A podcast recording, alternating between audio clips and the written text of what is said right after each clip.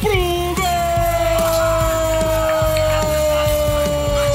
De volta feliz de Daverson do Palmeiras! O primeiro, passou pelo segundo, rolou a bola, Tillemans na entrada da grande área, Hazard ajeitou pro Éden, voltou, De Bruyne, a batida, golaço!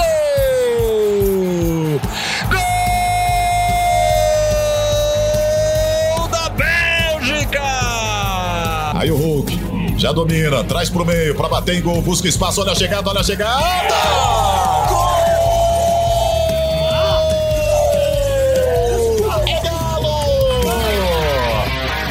Salve, salve! Olá, estamos chegando com mais uma edição do podcast A Mesa, a mesa redonda do GE. Comigo, André Rizek, com Paulo Vinícius Coelho. Fala, PVC, beleza? Tudo certo, Rizek. O Euro rolando ainda. E de novo, tem uma coisa que me incomoda nessa Euro, que é o, a tabela da Inglaterra. Daqui até a final, só uma ausência de Londres. No fundo, no fundo, a Euro das 11 sedes é a Euro da Inglaterra, de Wembley. Peraí, me explica isso daí. Não, não, não, pesquei, porque eu vi jogo em Roma, eu vi jogo em São Petersburgo, eu vi estádio lotadaço em Budapeste, vi jogo na Dinamarca, não entendi o seu ponto de vista, PVC. Assim, até 1976, a Euro era disputada só na semifinal e final numa sede única. Né? Então, em 60 foi na França, em 64 na Espanha, em 68 na Itália, em 72 na Bélgica, em 76 na Iugoslávia. Agora, você tem a Euro disputada em 11 sedes, mas a semifinal e a final, como naquela época, numa sede única que é Londres, é o Wembley. A questão não é nem essa, a questão é que a Inglaterra, que joga nessa sexta-feira com a Escócia, o clássico mais antigo do futebol do planeta, a Inglaterra vai ser o único cabeça de chave da fase de grupos que não vai sair da sua cidade na segunda fase. A Itália vai sair de Roma e vai para Londres.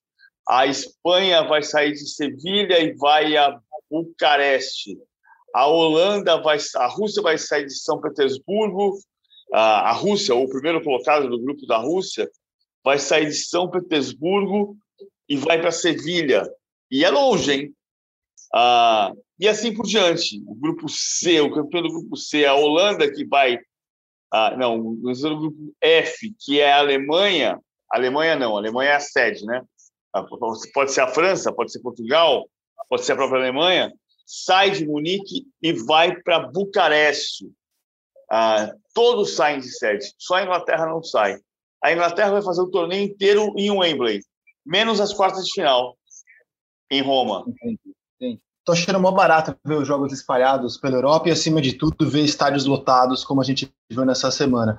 E desde que a gente gravou a nossa última edição, o que a gente viu em campo? Assim, vou, vou te fazer um resumo do que eu vi, depois você me diz. A gente viu a Espanha estreando mal, né? Jogando uma partida ruim, com um recorde de troca de passes, mas pouquíssimas finalizações, começou com 0 a 0 Aí a gente viu Portugal fazer uma estreia que todo mundo ia dizer que era muito ruim até os 38 do segundo tempo. Aí Portugal enfileirou três gols sobre a Hungria, com Cristiano Ronaldo se isolando é, na posição de maior artilheiro da história das Euros. Aliás, é, foi um golaço é, o terceiro gol de Portugal. A gente, eu vi o Gareth Bale fazer uma grande exibição com o país de Gales. Vi é, o Kevin De Bruyne entrar no segundo tempo do jogo da Bélgica contra a Dinamarca e ter uma exibição de gala, o que faz a gente projetar que o De Bruyne está vivaço na briga pelo prêmio de melhor do mundo, né? Ele que saiu na, no meio da final da Champions eh, contra o Chelsea com múltiplas fraturas na, na face e voltou a campo agora, entrou no segundo tempo e foi peça fundamental na virada da Bélgica sobre a Dinamarca. E eu, eu sei que você não viu assim, eu gostei demais da atuação do Mbappé na vitória da França sobre a Alemanha. Foram assim as atuações individuais e uma pincelada rápida né, nos times que me encantaram ou me desagradaram na semana, PVC. E você? Eu gostei do Mbappé também. Aqui a gente estava discutindo outro dia a seleção da, da primeira rodada e eu quis colocar o Chique, então eu tirei o Mbappé. E você tiraram o Cristiano Ronaldo. Acho que o Cristiano Ronaldo, para mim, eu não tiro porque ele foi o grande personagem é, da, da primeira semana de Euro, em função de, de ter se tornado isoladamente o recordista de gols, primeiro a jogar cinco edições de Euro, por, pelo episódio da Coca-Cola do refrigerante na, na, na, sala de imprensa. Então eu preferi tirar o Mbappé. Eu acho que os, os, os, os destaques da, da França na vitória sobre a Alemanha foram o Varane, o Kanté e o Rabiot. O Mbappé jogou muito bem também. Mas eu não gostei. Agora, eu estou muito curioso com a Holanda, porque a Holanda tem jogado bem, tem vencido seus jogos, mas tem oscilações durante os jogos contra a Áustria. Você não acha a Holanda muito, expo muito exposta, cara? Assim, tomou dois gols da Ucrânia, também sofreu um calor da Áustria. Estou achando a Holanda muito exposta, muito exposta. Eu acho, eu acho que a Holanda ela tem um pecado de ter mudado de técnico muitas vezes nos últimos anos. E então o time não está pronto. Você tem o, o Frank de Boer tem pouco mais de 10 jogos no comando. Mas vai depender do cruzamento. Eu acho que a Bélgica tem um time encantador. O time mais encantador é o da Bélgica. E a Itália é também encantadora. Acho engraçado como a gente cria uns mitos e a gente se abraça a eles, né? A Itália sempre foi apenas a defesa. Mas não é bem assim. Em 94, a Itália tinha um time que jogava no ataque, com a Rigo Sacchi. E mesmo em 90, fez uma festa jogando os três primeiros jogos em Roma. Eu lembro da, da música, hino do, cantada pela Gianna Nannini, que era irmã do Alessandro Nannini, corredor de Fórmula 1, que dizia assim, como é que é? E, e os jornais italianos toda hora falam de noites mágicas, porque a música falava Notti magiche, noites mágicas. Inseguendo um gol, perseguindo um gol. Ah, como é que era? Sotto il cielo de un'estate italiana. Na, na, na, na, na. É brega, mas é muito legal. Não, e o time de 82, né, cara? Dizer que aquele time era só defesa, né? É, contradiz a nossa própria história. A gente perdeu de 3 a 2 da Itália, e a Itália de 82 era um time que, a partir da segunda fase, jogou um futebol também super interessante. Eu não citei a Itália, você tem razão. A Itália ganhou suas duas partidas por 3 a 0 ganhou da Turquia na estreia e, e fez uma partida muito boa nessa semana, também vencendo por 3 a 0 é, O bom time da Suíça, né? E aí a gente debateu nessa semana, pelo menos eu coloquei na mesa o seguinte tema. É, a Itália é uma geração nota 6,5, 7, vai 6,75, uma geração boa, mas longe de ser uma geração brilhante, jogando um futebol nota 8, que eu acho que é lição para muitos clubes. A gente se apega muito a nomes de jogadores, a times no papel, e a Itália, cara, a Itália está invicta a 29 jogos, né? Com um ataque avassalador nesses 29 jogos, ela vem de 10 vitórias seguidas. E eu acho que é um, é, é um, um grande ensinamento quando a gente aqui no Brasil lamenta, ah, nossa geração não tem mais três melhores do mundo na seleção.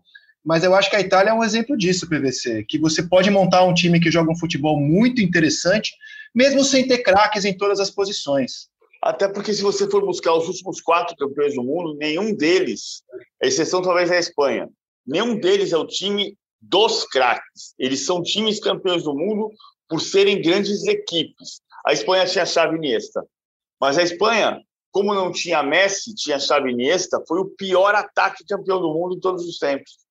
Porque não tinha quem definisse. O Vila fez cinco gols na, na campanha, mas fora o Vila não tinha quem definisse tinha dois jogadores fora de série, mas foi campeão muito em função do estilo coletivo. Como a Alemanha. A Alemanha tinha. O Thomas Miller não é um grande jogador, é um excelente jogador.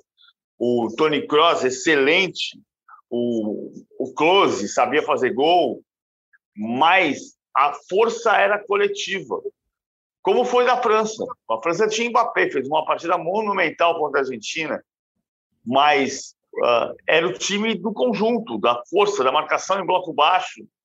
E, e, o Brasil tem isso na cabeça. O Tite não quer fazer um time que jogue esperando o adversário, ele quer um time que ataque. E o, o Brasil na Copa América tem mostrado um time que ataca, que é, é forte, que não é exuberante. A, a, a, França do, do Deschamps me lembra, eu falei muito isso durante a Copa da Rússia, ela me lembra um pouco o time do Brasil de 94. Não quero comparar os jogadores, mas no seguinte sentido: é, ela tomou uma porrada muito forte, perdendo a Euro em casa, né, em 2016. É, em 14 era, ainda era uma equipe em formação quando caiu nas quartas de final para a Alemanha e aí chegou em 2016 em casa na Euro, perdeu o título para Portugal, que à época foi, foi considerado um resultado surpreendente. E aí a França foi para a Copa da Rússia com uma postura muito pragmática, assim, uma postura de jogar competição de mata-mata, com uma defesa super segura. Ela tem um zagueiraço, que é o Varane, dois laterais muito bons, um goleiro seguro. Cara, uma fortaleza no meio-campo, né? Que é o Kanté. Um volante muito criativo, que é o Pogba. Então ela se defende muito bem e quando a bola cai nos pés do Mbappé, é, ainda que o Griezmann seja um pouco sacrificado assim, na, armando o time e se desdobrando um pouco para fechar espaços, aí ela, ela é letal quando ela chega. É um time pragmático. É, muitos não gostam de ver a França jogar. Você acha que a França podia jogar de uma forma mais lúdica? Eu acho que é um time moldado para competição em jogo eliminatório, que se você perde, você está eliminado. Eu vejo assim o time do Deschamps, um time muito pragmático, que eu adoro ver jogar, cara, porque é um time seguro, um time muito equilibrado, e quando chega para atacar é muito forte. E por isso que eu digo que ela me lembra o injustiçado time de 94, que a gente queria ver magia, 4 a 0 5 a 0 mas era um time moldado também para jogos eliminatórios. Estou viajando, PVC? Não, eu acho que faz, faz sentido a comparação. Eu ainda acho que o time do Brasil de 94 era um time que queria buscar o gol, não era um time defensivo. O Brasil era um time chato. É, como a França, é um time chato. O Brasil é um time de posse de bola, de troca de passe. Diferente do Barcelona, a, a, a posse de bola não virava pressão quando perdia. Então você não tinha a recuperação rápida da bola, você é, rodava, rodava, rodava, rodava, tinha, não tinha pressa de definir as jogadas e definia porque tinha Bebeto Romário na frente. O Deschamps é um técnico, assim, um perdão, perdão do que pode parecer uma contradição. Ah, porque estou dizendo que a Itália com o Sacchi era um time que atacava, a Itália mesmo com a Zero Vittini era um time muito seguro defensivamente, mas era um time que buscava o gol. O Deschamps foi, bebeu muito da fonte do Marcelo Lima. O Deschamps foi campeão como jogador com o Raymond Guetaus, o técnico croata que dirigiu o Olympique de Marselha em 93, e logo depois ele foi para a Juventus, campeão italiano na Juventus, campeão da, da, da Champions League em 96 pela Juventus, com o Marcelo Lippi, que era um time que tinha três no meio campo, Deschamps, Paulo Souza e Conte, e, e para liberar Del Piero, Ravanelli e Viali. Depois o Deschamps foi dirigido no Chelsea pelo Viali. Então ele, ele bebeu muito da, da cultura tática dos italianos, fosse na Itália, fosse na Inglaterra. E a França é isso. Você pode, daqui a pouco, o Deschamps deixar o cargo depois da Copa do Mundo, depois da Eurocopa, ser substituído pelo Zidane, e aí você vai ter um time que vai ser mais champanhe, vai ser menos pragmático e talvez não seja tão vencedor. Agora, a França tem uma geração brilhante e tem um troféu, né? Mas a França tem uma capacidade de descobrir jogadores hoje impressionantes. Só a França tem mais jogadores na Champions do que o Brasil. É.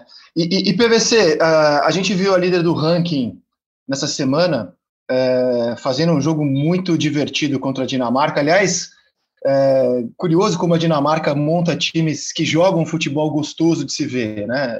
eu lembro muito do time de 98, eliminado pelo Brasil nas quartas de final por 3 a 2 Era gostoso ver a Dinamarca jogar.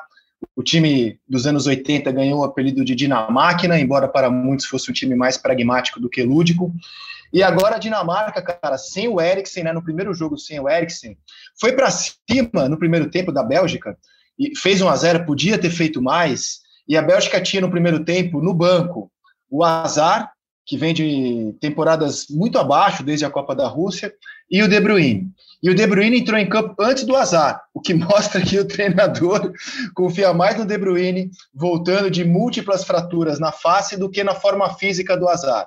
Mas aí o que eu queria, o que eu queria comentar contigo é que quando entrou o De Bruyne no segundo tempo, a Bélgica virou o jogo. Mas é, a gente viu na Copa do Mundo a Bélgica ser contra o Brasil um time de um primeiro tempo avassalador e de queda no segundo tempo. Agora a gente viu a Bélgica contra a Dinamarca ser um time que foi dominado no primeiro tempo e que, e que no segundo tempo conseguiu a vitória. O Lédio Carmona, nessa semana, acha que a Bélgica é uma equipe que tem problemas físicos, que não consegue jogar 90 minutos na mesma toada. Você acha que faz sentido? Porque. Ou você acha que é normal a Bélgica ter sofrido tanto no primeiro tempo contra a Dinamarca, PVC? Eu acho que o futebol tem muito equilíbrio hoje. Eu acho que a Bélgica continua fazendo um jogo muito muito forte. Ele, ele, ele, ela se fecha com três zagueiros e puxa os dois laterais pelos lados. O Monier faz a ala direita e o, e o Torgan Hazard pelo lado esquerdo para fazer uma linha de 5, deixa o 5-3-2, espaço na frente da defesa um pouco, mas eu não vejo como um problema de, de não ter a manutenção por 90 minutos. Ah, os jogos, as seleções são muito iguais, são muito, tem poucas diferenças assim. A Dinamarca é inferior à Bélgica, a Bélgica é líder do ranking mundial, mas mas ela é capaz, assim como a gente viu antes da Eurocopa de 2016, isso para mim era muito marcante. A Albânia ganhou o amistoso da França e ganhou o amistoso de Portugal nos dois anos anteriores à Euro. E a Albânia foi para a Eurocopa, acabou eliminada precocemente, mas foi um time que deu Vamos lembrar da Islândia. A Islândia eliminou a Inglaterra em 2016. Uhum. E acho que é possível a Dinamarca fazer um jogo grande, classificar em terceiro lugar e depois pegar um mata-mata que vai levando até a decisão. Portugal foi terceiro colocado na fase de grupos em 2016 e terminou campeão. Ah, agora, eu acho a Bélgica o time mais, mais encantador. Ah, o Lukaku tem uma forma física exuberante o Hazard, a última grande partida do Hazard foi os 4 a 1 sobre o Arsenal na final da Liga Europa em 2019. Ele, ele arrebentou com aquele jogo, foi melhor em campo. O Chelsea ganhou a Liga Europa e ele foi para o Real Madrid. Aí no Real Madrid ele conviveu com lesões, com momentos de estar acima do peso, com desempenho ruim, e isso se espalhou para ele ser reserva do, do Mertens, não né? tenente no lugar do Mertens no segundo tempo. Ah, mas é um jogador que pode decidir jogo. E o De Bruyne vai voltar das fraturas e vai jogar bem. Já fez gol no jogo de, de retorno e vai ser o condutor dessa Bélgica se ela chegar até a semifinal. Ele fez um gol e, e, participou da jogada do primeiro, né? O De Bruyne, brincadeira que ele jogou nos 45 minutos. E a gente terminou a Champions sem aquela clara certeza, esse cara vai ser o melhor do mundo, né? O, melhor do mundo, é, historicamente tem sido assim, é o cara que arrebenta na Champions ou no principal torneio de seleções, que nesse ano é a Eurocopa. Então, na Champions, é, esse posto ficou muito vago, muita gente apontou o Kanté como um candidato a melhor do mundo. Eu acredito que esse prêmio de melhor do mundo esse ano vai sair da Euro. Então, a gente tem o Cristiano Ronaldo, a gente tem o Kevin De Bruyne, a gente tem o próprio Mbappé, é, o próprio Kanté, se continuar jogando o que joga. Você não acha que a gente vai ver o melhor do mundo saindo da Euro PVC. E aí o De Bruyne tem muita chance de levar o prêmio esse ano? Eu acho que sim, porque a, porque a Champions não deu esse prêmio. A Champions não, não revelou o, o talento extra classe. Se não tiver ninguém mais, vai ser o Messi, porque o Messi, bem ou mal, foi artilheiro do Campeonato Espanhol. Agora, o Cristiano Ronaldo também é mais do mesmo, mas é outro jogador que merece, porque ele tem os prêmios individuais todos, né? o maior goleador da história da Champions League, o maior goleador da história da, da Eurocopa, o, único jogador a disputar cinco edições de Eurocopa. O que o Cristiano Ronaldo faz é inacreditável. É, é incrível que você tenha um jogador com essa quantidade de recordes e que esta época nos permita dizer não, ele não é o melhor. Espelho, espelho meu, o Messi é melhor que o Cristiano Ronaldo. Espelho meu diz isso todo dia. Todo dia. Mas, assim, os números dele são espantosos. Ah, ele pode ser o eleito. Agora, a Bélgica pode cair nas oitavas. Que a gente está falando. Ela fez um jogo com sofrimento contra a Dinamarca no primeiro tempo. Dependendo do cruzamento que vier, e, essa, e esse cruzamento ele é muito cruel, porque você traz um terceiro colocado. O terceiro colocado pode ser a Alemanha. E a Alemanha uhum. passa em terceiro lugar da chave e vem pegar um campeão de chave e dá uma Bélgica e Alemanha na sorte e a Alemanha elimina a Bélgica. Pode acontecer isso. Ah, é. Que foi o que aconteceu, por exemplo, com a Argentina e com a Itália, né? A, Copa do Mundo foi disputada exatamente nesse formato de 24 seleções, classificando quatro terceiros colocados. Foi disputada assim a Copa do Mundo em 86, em 90 e 94. E ela fez dois vice-campeões do mundo improváveis, Itália e Argentina, improváveis porque foram terceiros colocados do grupo. Uhum. A Argentina passou em terceiro no grupo de Romênia, Camarões e União Soviética.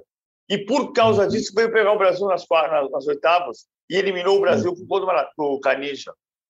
Isso pode acontecer com a Bélgica. E aí você vai continuar fechando uma edição de Eurocopa sem ter o destaque individual. Mas se a gente acha que o destaque individual é o De Bruyne, por que, que a gente precisa esperar que ele ganhe a Euro para ele ser o destaque individual? É porque, no fundo, a gente está esperando alguma coisa extra para ter uma certeza, um certificado de que ele nessa temporada esteve acima dos outros. É, porque não teve nenhum jogador muito acima dos outros. Né? Eu é. acho que o De Bruyne foi, no meu, no meu gosto, o que mais jogou bola nesse ano. Mas eu não consigo dizer, não, o De Bruyne foi disparado o melhor jogador do mundo nesse ano. Então a, disputa está muito aberta. É um, é, é um ano em que não teve aquele jogador destacadamente muito acima dos demais.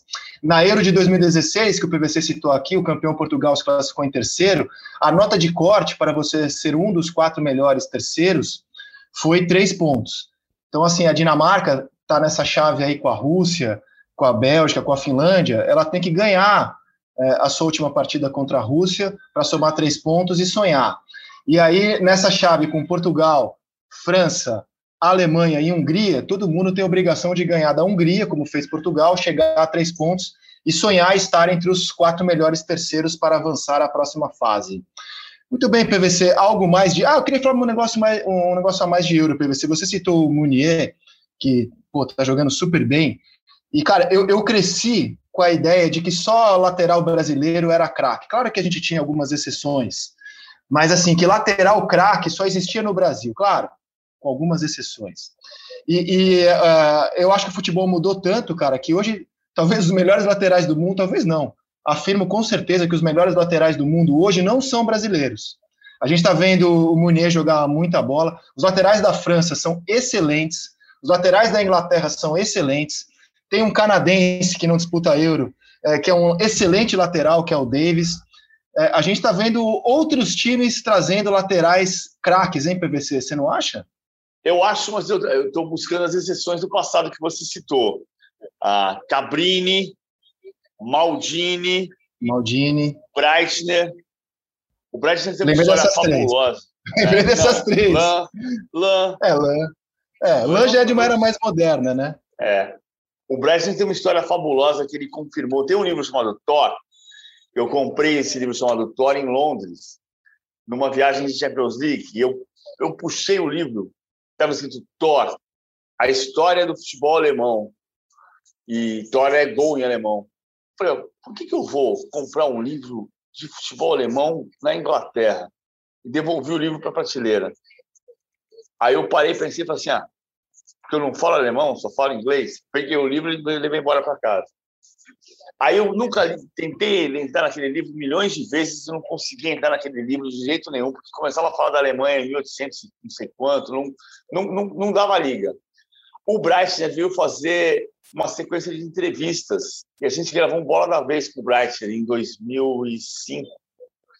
Aí eu peguei o livro. 2005? Não, 2011. Aí eu peguei o livro e eu fui no índice remissivo e peguei tudo que tinha de Breitner. Aí eu li o Breitner pelo remissivo. Aí eu li o livro pelo remissivo. Eu fui no que me interessava. Breitner, Beckenbauer, assim. O Breitner tem uma história nesse livro que conta que ele, na véspera da estreia da, da seleção alemã contra o Chile na Copa de 74, ele juntou os jogadores e disse: Nós não vamos jogar. Ele era maoísta, né? Ele era discípulo de Mao Tse Tung, comunista da China. E ele juntou os jogadores e disse: Nós não vamos jogar porque os caras não estão discutindo o prêmio com a gente. E reuniu os caras e falou: Nós não vamos jogar. Ou vocês vêm discutir com a gente. Aí nisso o Helmut Schoen foi no quarto dele dirigindo a Federação Alemã, foi no quarto dele e eles conseguiram jogar. O Brecht confirmou essa história. Ele confirmou a história inteirinha, como está no livro. Ele conduziu o boicote, o motim, e disse: Nós não vamos jogar a Copa do Mundo em casa. Mas, assim, a parte isso, ele fez gol nesse jogo, ele fez gol na Copa do Mundo, ele jogou a final de Copa do Mundo de 74, de 82. Ele era um lateral, depois meio-campista, absurdo de, de importante. Destro, jogando pelo lado esquerdo. Mas acho que isso é uma das, uma das exceções. Eu fui prolixo, mas eu adoro essa história. Aí, ah, cara, a Alemanha pode escalar o Kimmich de lateral direito. Pô, um senhor jogador. Ala, né? tá Exato. E eu adorei, adorei os dois jogos do Di Lorenzo, da, da Itália, né? Ele entrou no primeiro jogo, lateral do Napoli, e o lateral oh. esquerdo da Itália jogou muita bola contra a Suíça é. também. É. Então a gente está vendo. Turquia e contra, e contra a Suíça também. Então a gente está vendo laterais assim jogando muito bem. É, nessa... E PVC, já que a gente está falando aqui tanto de mudança, de evolução do futebol, é, é, eu acho que é inevitável assistir a seleção jogar a Copa América pensando em como seria a seleção contra os europeus, porque, sinceramente, está ficando sem graça competir na América do Sul, né? É, o Brasil tem sido, é, de 2006 para cá, disparado o, o, melhor time das eliminatórias. A gente tem vencido Copa América sem grande esforço.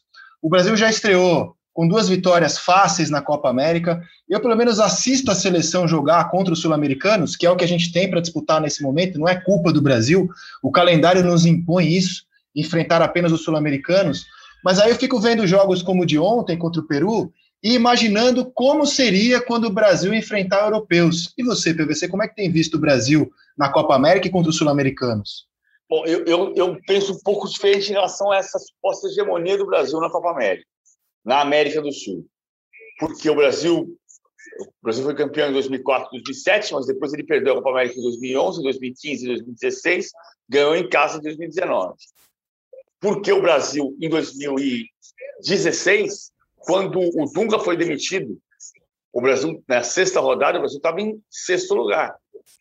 Então, o Brasil tinha, tinha o pânico que sempre nos persegue e perseguiu em outros momentos também. Em 85, quando saiu o sorteio, eu lembro que o Brasil lembrava, o Brasil temia jogar na Bolívia porque tinha perdido em 79. Pô, mas desculpa te interromper, eu acho que diz mais sobre o Dunga do que sobre o Brasil, porque aí o Tite assume, o Brasil se classifica em primeiro e por antecipação para a Copa da Rússia, né? Sim, mas é porque você teve aí um bom trabalho, que é o que está faltando nas outras seleções. Porque a Argentina agora tem um técnico com um pouco mais de estabilidade, mas que coincide com o final do ciclo do Messi. Então, se a Argentina tivesse tido essa estabilidade que aparentemente tem para o Scaloni em outros momentos, talvez ela tivesse montado times que tivessem sido mais competitivos internacionalmente. A Argentina não ganhou desde 93. Uh, o Uruguai tem sido um time forte, sem, sem a, a, mesma quantidade de descobertas de talento, mas o Uruguai voltou a descobrir jogadores como o Valverde. No ataque tem, tem boas soluções. Então, o, o trabalho do o trabalho deixou o Uruguai mais forte. O Chile que é uma decepção, porque o Chile saiu de um processo que parecia que ia tomar conta do continente, ameaçando o Brasil, Argentina e o Uruguai, e voltou tudo para trás com o trabalho do Martin Lazarte, que não é bom técnico. Ah, o Brasil tem hoje uma seleção forte que tem, de fato, o que eu acho que está certo muito é a gente precisa tentar comparar. E é difícil tentar comparar vendo um jogo Brasil e Peru 4 a 0 e comparando com o jogo Holanda e Áustria. Você percebe que a Áustria não é o que foi nos anos 70 ou 50, mas é um time que impõe dificuldade. Então, o Brasil tem tido dificuldades contra europeus e vai ter de novo. E é, é, difícil, é difícil comparar também pelo seguinte: a última Copa que o Brasil chegou sem ter intercâmbio com europeus foi a de 54. Não por acaso o Brasil foi campeão do mundo em 58. De 2018 para cá, o Brasil jogou uma partida contra europeus. A seleção, né? O Brasil e a República Tcheca ganhou 3 a 1 em Praga. Mas a República Tcheca a gente está vendo também que é uma seleção que tem tradição, ganhou da Escócia na estreia, mas não tem o refinamento que a gente vai enfrentar contra a Bélgica, contra a Holanda, contra a França, contra Portugal, contra a Alemanha, contra a Inglaterra. Não, eu digo isso porque assim, ó, é, as últimas eliminatórias, né? Em 2006 o Brasil foi líder disparado, quando cruzou com o europeu no mata-mata, né? Foi eliminado. É, aí em 2010, o Brasil foi líder disparado das eliminatórias. Quando cruzou com o europeu no mata-mata, foi eliminado. Em 2014, a gente não jogou é, eliminatórias, porque a Copa foi em casa. Quando cruzou com o europeu no mata-mata, 7 a 1 Alemanha. 2018, mesma coisa, Brasil líder das eliminatórias, classificação antecipada. No primeiro cruzamento com o europeu no mata-mata, Brasil eliminado. Então, eu queria muito poder ver a seleção enfrentar uh, os times europeus para saber o nosso nível nesse momento, porque na América do Sul, neste momento, está muito fácil, cara. A gente está muito acima das outras seleções, né? Claro que eu vou, destacar, vou descartar aqui a Argentina, o Uruguai, mas na média aqui do nosso continente, a gente está muito acima. Então, eu não, eu não consigo saber, depois de um jogo como o de ontem, Brasil e Peru, muito fácil, como seria o Brasil enfrentando essas grandes seleções. É, é uma frustração que eu tenho nesse momento. Acho que a gente vai para a próxima Copa do Mundo Brasil vai se classificar de novo com o pé nas costas, sem saber, sem saber qual é o nosso qual é poder de fogo contra as principais seleções, né? E esse é o meu, a minha lamentação. Esse eu concordo com você. Isso a gente não vai ter. A gente, o Tite, outro dia eu perguntei para o Cleber Xavier, assistente técnico do Tite, se ele achava que o Gabigol tinha nível internacional, porque o que ele faz no Campeonato Brasileiro, ele é capaz de fazer no Campeonato Italiano, no português, onde ele não foi capaz de fazer, no inglês, no espanhol, e o Kleber tem certeza que sim, ele tem nível internacional. Então, a seleção brasileira trabalha com uma, uma, uma ideia de que ela tem condição de enfrentar de igual para igual os principais adversários. Só que essa certeza a gente só vai ter quando chegar à Copa do Mundo. Não é. tem como ter essa certeza antes. E espero que não seja uma certeza desagradável como foi nas Copas do Mundo que citei. O PVC, nessa semana saiu a lista é, para os Jogos de Tóquio. O time Olímpico do Brasil é muito bom, cara. O time Olímpico do Brasil, realmente, nessa categoria aí de atletas até 23 anos, ele é muito bom. E a grande polêmica é a situação do Pedro. O Eric Faria apurou, nosso repórter, que, segundo o Flamengo, tá? Segundo ele apurou junto ao Flamengo, o Flamengo tinha a confirmação da CBF que, diante da recusa do clube em liberar o Pedro, ele não seria convocado. O Pedro foi convocado, ou seja, a gente vai ter uma queda de braço aí, e o Flamengo não está disposto a liberá-lo. Olimpíadas não, não fazem parte do pacote da FIFA, os clubes não são obrigados a liberar, então o PSG já disse que não libera Neymar e Marquinhos, eles não vão para Tóquio. O Palmeiras não libera o Everton, que está na reserva da Copa América, ele não vai para Tóquio. E a gente vai ter essa queda de braço. Não sei qual a sua posição, eu estou fechado com o Flamengo, porque eu penso assim, ó. Eu, como jornalista, adoraria ir para Tóquio também. Adoraria, cara, mas o Sport TV, que é quem paga o meu salário, decidiu que eu vou ficar aqui, trabalhando daqui. E eu vou cumprir a determinação e, e vou ficar aqui. O Flamengo é quem paga o salário do Pedro. Né? Uh, os Jogos uh, uh, Olímpicos vão tirar os atletas simplesmente dos dois jogos de mata-mata da Libertadores contra o Racing, no caso do Flamengo, mas no caso de qualquer time, um jogo de mata-mata da Copa do Brasil, o jogo da ida da próxima fase, e cinco rodadas do Brasileiro. Sinceramente, não vejo como um clube brasileiro pode abrir mão de um atleta com um calendário desses. O São Paulo abre mão do Daniel Alves, me parece muito mais constrangido pela dívida que ele tem com o jogador nesse momento, né? ou seja, o São Paulo não consegue dar uma ordem para o Daniel Alves, porque, cara, tá devendo uma fortuna para o jogador. E o Flamengo foi lá e bancou, não quer liberar o Pedro. E você, PVC, de que lado está nessa história? Não, é lógico que a legalidade o Flamengo tem. É diferente do caso da, da Copa América. Ah, embora em condições normais a Copa América tivesse que obrigar o Campeonato Brasileiro a parar também. Então, o Flamengo, em teoria, tem razão em quase tudo que ele diz. Ele não tem razão na forma. No campeonato, no caso da Olimpíada, ele tem razão na forma e no conteúdo. Porque ele não é obrigado a liberar o jogador. Agora, é engraçado que você faz toda uma negociação para liberar o jogador com uma CBF que não existe mais.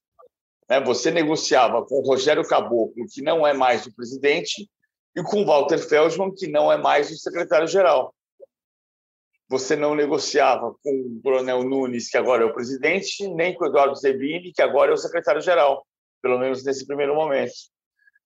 E aí você tem posições diferentes e tem queda de braço maior.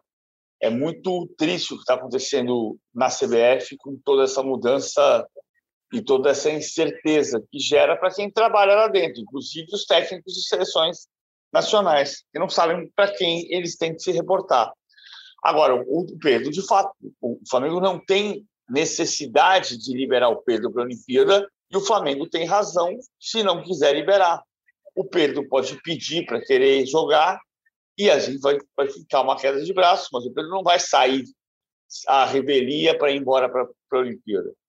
O caso da Copa América eu só acho diferente, porque eu acho que tem ali um casuísmo. É, é claro que a Copa América tinha que obrigar o Campeonato Brasileiro a parar. Acontece que a Copa América era na Argentina e na Colômbia e não tinha ninguém discutindo isso. Quando você cancelou a Copa América na Argentina e na Colômbia, o que tinha que se fazer era, então, não tem Copa América, porque o único objetivo dela é equilibrar o calendário com a Eurocopa, então equilíbrio em 2024. Então, na minha opinião, o Flamengo tinha que bater na CBF e dizer cancelem a Copa América. Não vou liberar jogadores para a Copa América porque não tem que ter Copa América. Cancelem a Copa América. Como tem uma questão política envolvida, o Flamengo vai à CBF e diz parem o campeonato. Porque em 2019 parou o campeonato. Sim, mas em 2019 você sabia, dois anos antes, que a Copa América seria disputada no Brasil. Então você montou um calendário para isso, como deveria ser sempre. O Flamengo, neste caso, aproveitou uma brecha e tentou confundir coisas. Sim, ah, porque da outra vez a Copa América foi no Brasil, então parou o campeonato, então tem que parar agora. São situações diferentes. Desta vez, tinha que cancelar a Copa América, porque não se faz nem sequer uma festa de aniversário em 12 dias, quanto mais uma competição internacional. Há duas semanas eu trouxe a informação no GE de que o já combalido era uma questão de tempo para ele cair. E completamente alterado em seus últimos dias de comando na CBF, o Rogério Caboclo, hoje presidente afastado, é, ele, ele, ele havia decidido que demitiria o Walter Feldman e havia prometido a membros do governo federal que ele ia tirar o Tite para a Copa América, porque ele ficou muito revoltado com a postura do Tite de apoiar os atletas com relação ao manifesto que eles fariam na Copa América. Então o Caboclo estava completamente alterado, mas a gente já sabia que ele mesmo ia cair e não ia dar tempo de ele fazer tudo isso. O Walter Feldman caiu ontem. Eu, eu quero ficar muito atento aos próximos passos na CBF. Não vejo como hoje tirar o Tite, porque os resultados do Tite falam por si, e era uma decisão meramente política do Caboclo, não tinha nada a ver com técnica. Hoje ele está afastado. Eu só quero ver os próximos passos na CBF. Estou muito curioso, porque a demissão do Walter Feldman era algo que passava pela mente do Caboclo. E ele sai e o Walter Feldman agora cai. Você tem alguma informação de bastidor, PVC? Eu aqui só vou assistir de camarote. Ah, estou tentando lembrar o nome do bendito do futuro presidente da CBF. Ah, de Minas Gerais? Não, não, não vai ser o Castelar. É, é o Junei Botrel. Junei Botrel. Provável novo presidente da CBF. Que está articulado, aparentemente, segundo a apuração do Marcos Fernandes, da Gabriela Moreira. Eu, eu telefonei para muita gente também de ontem para hoje. O, o Feldman saiu enfurecido com a situação o Junei Botrel foi um office boy da Federação Paulista de Futebol, o que dá a demonstração de como o Marco Polo Donello está mandando na CBF. Ah, ele não se opôs, o Marco Polo, à demissão do, do Walter Feldman e, e no lugar entre o Zebini, que foi meu diretor, Fox Sports, ah, como secretário-geral. Nesse primeiro momento, que parece, precisa ter uma eleição em aproximadamente 40 dias para preencher o mandato até abril de 23, quando o novo presidente toma posse, mas a nova eleição vai ser em abril de 22. E daqui até abril de 22, tudo indica que o Antônio Carlos Nunes vai ser o presidente mantido porque ele cumpre as ordens do Marco Polo. E a partir dali prepara-se a substituição com Junei Botrel, que é o atual diretor financeiro da CBF. Nessa primeira eleição, ele não pode participar, só os vice-presidentes podem participar, mas na eleição seguinte, ele pode participar em abril de 22 para tomar posse em abril de 23. É, o Marco Polo é uma figura curiosa, né? Porque o Marco Polo foi o homem que derrubou Eduardo José Pará e Ricardo Teixeira. O PVC, e cara, eu, eu confesso que eu tomei um susto quando eu vi o nome do Eduardo Zebini anunciado como secretário-geral, porque ele é um homem é, de mídia, né, nos últimos anos. Trabalhou na Record, foi diretor da Fox, como você já disse, e, e ele estava trabalhando na CBF, mas eu fiquei surpreso ao vê-lo anunciado como secretário-geral, porque para mim, do Zebini era um homem de mídia. Como é que você viu esse anúncio, cara? Não consegui ver ainda. tentando entender o que, é que vai acontecer. Aparentemente, as pessoas que estão entrando nesse, nesse, nesse rolo de poder são as pessoas que jogam baralho na casa do Marco Polo Donero, às segundas-feiras. Aparentemente. Ah, então o desenho. Inclusive, ele parece... continua como diretor de mídia da CBF, né? Por enquanto ele acumula os cargos, né? Diretor de mídia e secretário-geral da entidade. É, teoricamente ele está numa função provisória E, mas se você tiver um secretário-geral num período de uh, 10 meses, até abril de 22, que, que está no cargo junto com o presidente Antônio Carlos Nunes, quem vai mandar ou é o secretário-geral ou é o ex-presidente. PVC, Campeonato Brasileiro. Nessa semana, a gente teve o Corinthians perdendo em casa para o Bragantino, 2 a 1 de virada. Te surpreende, por acaso, o resultado? Não, não surpreende. não, não mim também não. O Bragantino deu um banho de bola no Corinthians no Campeonato Brasileiro do ano passado em Itaquera. Não surpreende em nada. O, o Corinthians está igual à sua nova camisa. Todo despedaçado. Cara, e vou te falar, eu acho que o principal problema do Corinthians nem é a fragilidade do elenco, que até agora somou quatro pontos em quatro rodadas. Eu acho que é isso aí mesmo que o corintiano pode esperar da equipe. É um campeonato na parte de baixo da tabela, brigando muito na parte de baixo da tabela. Mas o maior problema do Corinthians, para mim, veio na revelação do Rodrigo Capello nessa semana, de que o clube entrou para o clube do, milhão, do bilhão. O Corinthians tem um bilhão em dívidas. Segundo o Capello revelou, nunca esteve numa situação tão crítica financeiramente. Acho que esse é o maior gargalo, porque o Campeonato Brasileiro desse ano a gente já sabia, cara, vai ser um campeonato duro para o Corinthians. A sorte do Corinthians que eu vejo é, é, que tem muito time pior que ele jogando a competição. Eu acho que o, o Juventude é mais frágil, o Cuiabá é mais frágil, a Chapecoense, que empatou com o São Paulo, é mais frágil, mas o Corinthians vai brigar ali na parte de baixo, cara. Só que a, a, a situação do clube é ainda pior do que a situação do time. Então o Corinthians vai ter aí um ano tenso. Eu acho que a meta é permanecer na Série A e reconstruir o clube, reconstruir as finanças do clube, porque a, as dívidas estão na casa do bilhão de reais e não param de aumentar, porque não para de chegar processo trabalhista, e, e, e aí a situação realmente é muito delicada. Então, nenhuma novidade o Bragantino nesse momento ir lá em Itaquera e virar o jogo. Agora, fiquei muito surpreso com o empate do São Paulo, cara. São Paulo marcou o seu primeiro gol no campeonato, contra a Chape. Teve a expulsão do Nestor, verdade, jogou o segundo tempo com um homem a menos, mas é um péssimo resultado empatar com a Chape em casa. Como é que você está vendo o começo de campeonato do São Paulo, PVC? Muito ruim, talvez um desgaste de energia por, gerado por, pela tentativa de jogar tudo ao mesmo tempo até a final do Paulista.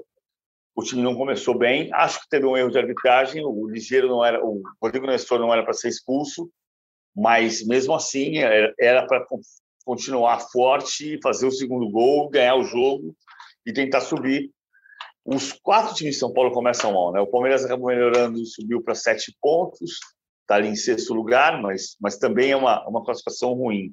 Quando você olha para o início da tabela, primeiro até o quinto lugares, não tem time de São Paulo brigando. O Bragantino e o Palmeiras que são os dois melhores, estão ali cercando. O Santos perdeu para o Fluminense, o Fluminense jogou uma partida do estilo que joga, né? Defensivamente fechado, esperando, contra-atacando. Mas ele é um time cínico, um time que ganha jogos dessa maneira, de maneira traiçoeira. Ele conseguiu fazer isso contra o Santos e fez 1 a 0 com o Nenê. O Santos também sofre muito. O Fluminense é um time para prestar atenção, não para ser campeão, porque dificilmente vai ser campeão tendo 35% de posse de bola por jogo. Mas ele tem vencido jogos improváveis. O São Paulo vai ter que reagir. O São Paulo é um time para. O São Paulo não tem outra alternativa a não ser brigar pelo título. E, e, mas ele vai ter que recuperar forças, olhar onde é que está a questão física, se está interferindo no desempenho ruim do início, corrigir e começar a recuperar. É, porque a largada é horrível do São Paulo. A largada é horrível. O São Paulo soma quatro pontos em quatro jogos o Fortaleza já tem 10 pontos, para vocês terem uma ideia. Ah, são só 6 pontos, é verdade. É que a largada do São Paulo é muito ruim, né? E sobre a expulsão do Nestor, é, eu acho o seguinte, cara, não é um lance claro, assim, é um lance que teve diferentes interpretações na mídia e entre comentaristas de arbitragem. Eu não acho nenhum absurdo o Nestor ter sido expulso, porque ele usou força excessiva, colocou o adversário em risco, não acho absurdo.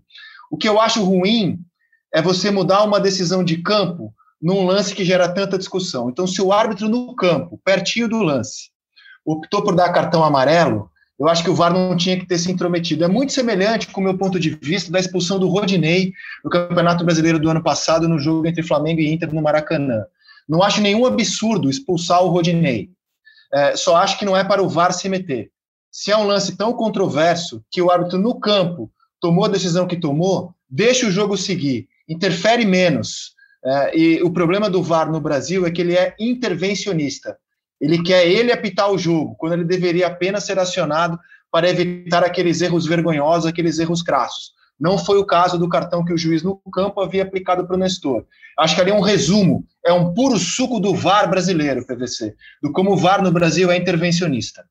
Eu concordo com você. Acho que tem, de fato, sim. Você pode ter interpretação de que é para expulsão, mas o árbitro entendeu, o lance é dele, ele está à frente da jogada, a interpretação então é dele. Você não vai mudar a interpretação do árbitro porque você viu pela televisão. Não é um lance claro. Estou de acordo com você. E no meio da semana a gente teve o Atlético Mineiro com uma grande vitória em cima do Inter. É, e, cara, mais uma boa atuação do Hulk. Hein? Eu, eu, ouso dizer que nessas quatro primeiras rodadas o Hulk é o melhor jogador do campeonato, PVC. De novo, viu o Hulk é melhor em campo. Já tinha sido na vitória sobre o São Paulo e foi de novo na vitória sobre o Inter, no meu entendimento. E você? Eu, eu concordo. Acho que o Atlético está ganhando corpo, ainda tem espaço para crescer mas é um time que varia muito e não é pecado jogar com bola longa, é pecado abusar das bolas longas, em alguns momentos o Atlético abusa. O Atlético tem repertório, não é pecado você cobrar lateral na frente de área, é uma chance de você manter a posse de bola ou de fazer o gol. Então, o Cuca tem muito esse repertório, essa maneira de jogar. A gente está vendo o Crespo marcando por encaixe o campo inteiro, e o Cuca sempre fez isso. Ah, não é o jeito mais moderno de se jogar, não é como a gente vê os times da Euro jogando, mas tem time que está fazendo isso. A Atalanta faz, faz assim na Itália. O Cuca tem é, é visto muitas vezes como um técnico arcaico por manter uh, ideias dos anos 70 e 80. A gente aprendeu futebol assim. Ele aprendeu futebol assim e ele joga bom futebol jogando assim. É competitivo, tem repertório e tem feito jogadores importantes chegarem no topo. O Hulk é um deles, o Natan é outro. Que gol espetacular que fez o Natan no começo do jogo no Beira-Rio. E o Inter nos últimos seis, cinco jogos não ganhou nenhum no Beira-Rio. São três empates duas derrotas. Cara, e como é que a gente explica para a nossa audiência que o Grêmio de Jeromel, Kahneman, Rafinha, Jean-Pierre, Diego Souza e com a estreia do Douglas Costa na derrota para o esporte por 1 a 0 ontem. Como é que esse time não somou nenhum ponto no campeonato até aqui, PVC? Cara, eu acho que é a grande notícia, assim, a, a, você olha a tabela e vê o Grêmio na lanterna com nenhum ponto, eu acho que é o fato mais surpreendente do campeonato até aqui. Como é que a gente explica Grêmio nenhum ponto? É alguma coisa que não estava dando certo. Assim. No início do trabalho do Thiago Nunes, a gente falava muito dos, das vitórias consecutivas, sem sofrer gol foi um empate só em oito jogos, sete vitórias seguidas, e de repente, quando começam os jogos mais difíceis, o Grêmio não está conseguindo avançar. Teve o surto de Covid, mas o problema é que o time que começa dessa maneira, depois que está no toleira, é muito difícil tirar. É cedo, são quatro rodadas. Vamos lembrar que o Fortaleza, do Iago Pikachu, é líder nesse momento do campeonato e que no ano passado o Vasco do Iago Pikachu também liderava o campeonato e terminou rebaixado. Mas, mas o Grêmio vai ter que começar logo essa corrida em, em direção à parte de cima da tabela e começa contra o Cuiabá nesse domingo, jogando na Arena Pantanal. Tem muito gremista na região do Mato Grosso, mas não vão estar no estádio, porque continuam sendo portões fechados. É, o Vasco chegou a liderar o campeonato por uma rodada no comecinho do campeonato, e o Flamengo só foi liderar no fim e acabou campeão. Só que esse começo do Grêmio, cara, é, eu sou obrigado a ser chato aqui com os estaduais, porque faz-se muita festa quando você derrota um rival na decisão do campeonato regional, e tem que festejar mesmo, super legal ganhar do seu rival, na segunda-feira chegar na firma e poder tirar um sarro ou fazer uma flauta, como se diz no Rio Grande do Sul, super legal. Só que o São Paulo e o Grêmio, é, talvez tenham comemorado além da conta o estadual e, e tenham se achado mais do que eram ao derrotar é. grandes rivais na final. Mas o Fortaleza foi campeão estadual, o Flamengo foi o Galo campeão foi estadual. estadual. Não, o Atlético me referindo especificamente estadual. a São Paulo e Grêmio, porque o São Paulo tratou o estadual como uma Copa do Mundo e o Grêmio ganhou do Inter, provocando um grande terremoto no rival. E aí você vai jogar o Campeonato Brasileiro e você vê que a realidade é outra. É nesse então, sentido que eu quero dizer. Mas o problema é que nenhum campeonato é parâmetro. A gente tem essa mania de falar que o estadual não é parâmetro, mas os últimos 10 campeonatos brasileiros, cinco foram vencidos por campeões estaduais e cinco foram vencidos por times que não ganharam o estadual. Você tem um equilíbrio ali. O estadual não é culpado disso, assim, você vai dizer. Não, claro que não. Copa do, Copa do Brasil não é parâmetro. O Cruzeiro foi campeão da Copa do Brasil em 2018 e foi rebaixado em 2019. E o Cruzeiro foi campeão da Copa do Brasil em 18 e fez uma campanha média no. no Palmeiras campeão e rebaixado no mesmo ano de Copa do Brasil 2012. Em 2012. Depois, em 2015, ele foi campeão da Copa do Brasil e ficou no meio da tabela do Campeonato Brasileiro. Então, assim, não, os campeonatos são, eles não são ligados entre si. Você fazer um grande campeonato brasileiro, você começa bem o campeonato e você entende que está numa posição confortável, ganha confiança e vai quando você entra na Copa do Brasil, é outro tipo de jogo. Então, eu, eu não acho que uma coisa está ligada à outra, exceto fisicamente. O, o, caso do São Paulo pode não, Eu só acho que pode iludir, cara. Eu só acho que pode te iludir um pouco. Você ganha um campeonato mais fraco, o Vasco também, com o Doriva, foi campeão estadual e rebaixado no mesmo ano.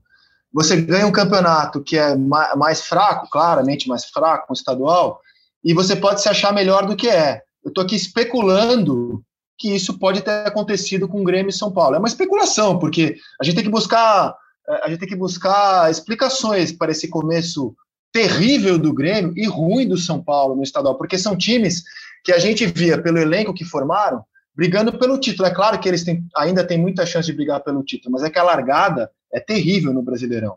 É que eu acho que assim, o caso do Grêmio, principalmente, o Grêmio tem motivos para olhar para o seu elenco e dizer preciso trabalhar melhor isso aqui porque o Grêmio foi eliminado na fase preliminar da Libertadores. Na mesma temporada, ele chega no Campeonato Brasileiro olhando para trás e sabendo que ele foi campeão ah, estadual e que ele foi eliminado na fase pré-grupos da Libertadores pelo Independente Del Vale. Eu não acho que São Paulo está com excesso de confiança. São Paulo pode estar tá com dificuldade de perna. A gente não pode perder de vista que todos os times de São Paulo, pela paralisação de três semanas do Campeonato Estadual, ficaram jogando terça, quinta, domingo, terça, quinta, domingo, terça, quinta, domingo. Quando você para essa maratona, você faz assim, tira um peso das costas e, e, e mantém o peso nas pernas. Então, pode estar ligado a isso. Tem que diagnosticar rápido. Mas eu não é. acho que seja por excesso de confiança. Bom, é, é o Campeonato Brasileiro já começou com asterisco, né? Porque tem times com quatro jogos, tem times com três, que é o caso do Grêmio, tem times com dois, que é o caso do Flamengo. Ah, aliás, o jogo a menos que o Grêmio tem é simplesmente contra o Flamengo nesse Campeonato Brasileiro, que não anima muito para a gente falar que o Grêmio tem um jogo a menos.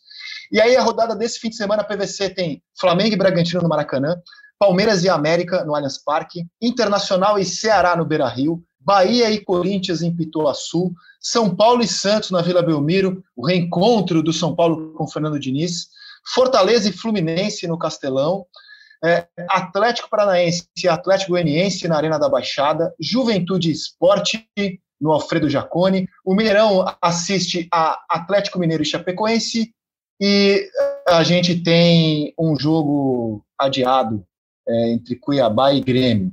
Vai ser na segunda, ah, Atlético e Chapecoense fechando a rodada. É. Qual o seu destaque para o fim de semana no Campeonato Brasileiro, PVC?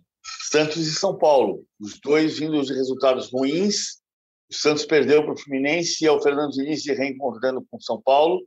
E o São Paulo jogando depois do empate com o Chapecoense, com um mísero ponto conquistado até agora em quatro rodadas de Campeonato Brasileiro.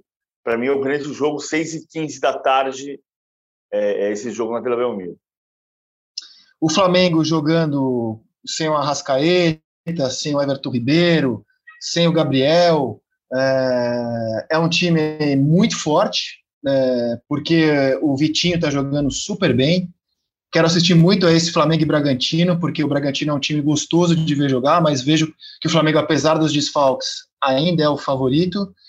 E projeto mais um jogo tenso para o Corinthians contra o Bahia, fora de casa Acho que o Bahia não está jogando tanta bola assim, mas eu, eu imagino todos os jogos para o Corinthians como jogos tensos. Muito bem, Paulo Vinícius Coelho, vamos fechar aqui o nosso podcast com as suas considerações finais, meu velho? Vamos ver muita Eurocopa. Tem Portugal e Alemanha nesse sábado. É o grande jogo do final de semana. Eu vou estar nessa, junto com o Luiz Carlos Júnior. Cara, que jogaço, né? É... No papel, Portugal e Alemanha, quem é melhor, na sua opinião, PVC? Ai, putz, grilo, essa daí, porque se a gente pegar no papel, nome a nome. Ah. Tá bom, nesse momento, qual é a melhor. Quem é favorito para o jogo, no seu entendimento? Portugal ou Alemanha? Portugal. Portugal está mais Rapaz. forte. Rapaz. Você sabe que Portugal e Alemanha tem problema desde os anos 80. O primeiro jogo dos dois únicos que a Alemanha perdeu eliminatórias foi em Stuttgart Último jogo da eliminatória de 85, Portugal ganhou de 1 a 0 gol de Carlos Manuel, que foi para a Copa do Mundo e se classificou pela segunda vez na sua história. Cara, mas é um, é um jogaço, né? Porque a Alemanha, até na derrota para a França, no meu entendimento, fez um bom jogo, assim, cara. Foi, um, foi uma partida muito aberta, né? Te, teve muita posse de bola.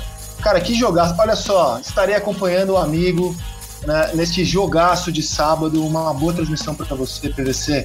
E até segunda-feira aqui no nosso podcast. Valeu, Rizek. Estamos juntos com seleção já já. E a vocês, meus amigos e amigas ligadas e ligados no podcast A Mesa, a gente volta na segunda-feira comigo, André Rizek, com Paulo Vinícius Coelho e com o Luiz Roberto. Tenham todos um ótimo fim de semana, um fim de semana de muito futebol na tela dos canais Globo e na segunda-feira a gente se reencontra aqui neste mesmo podcast. Até lá, meus amigos. Tchau.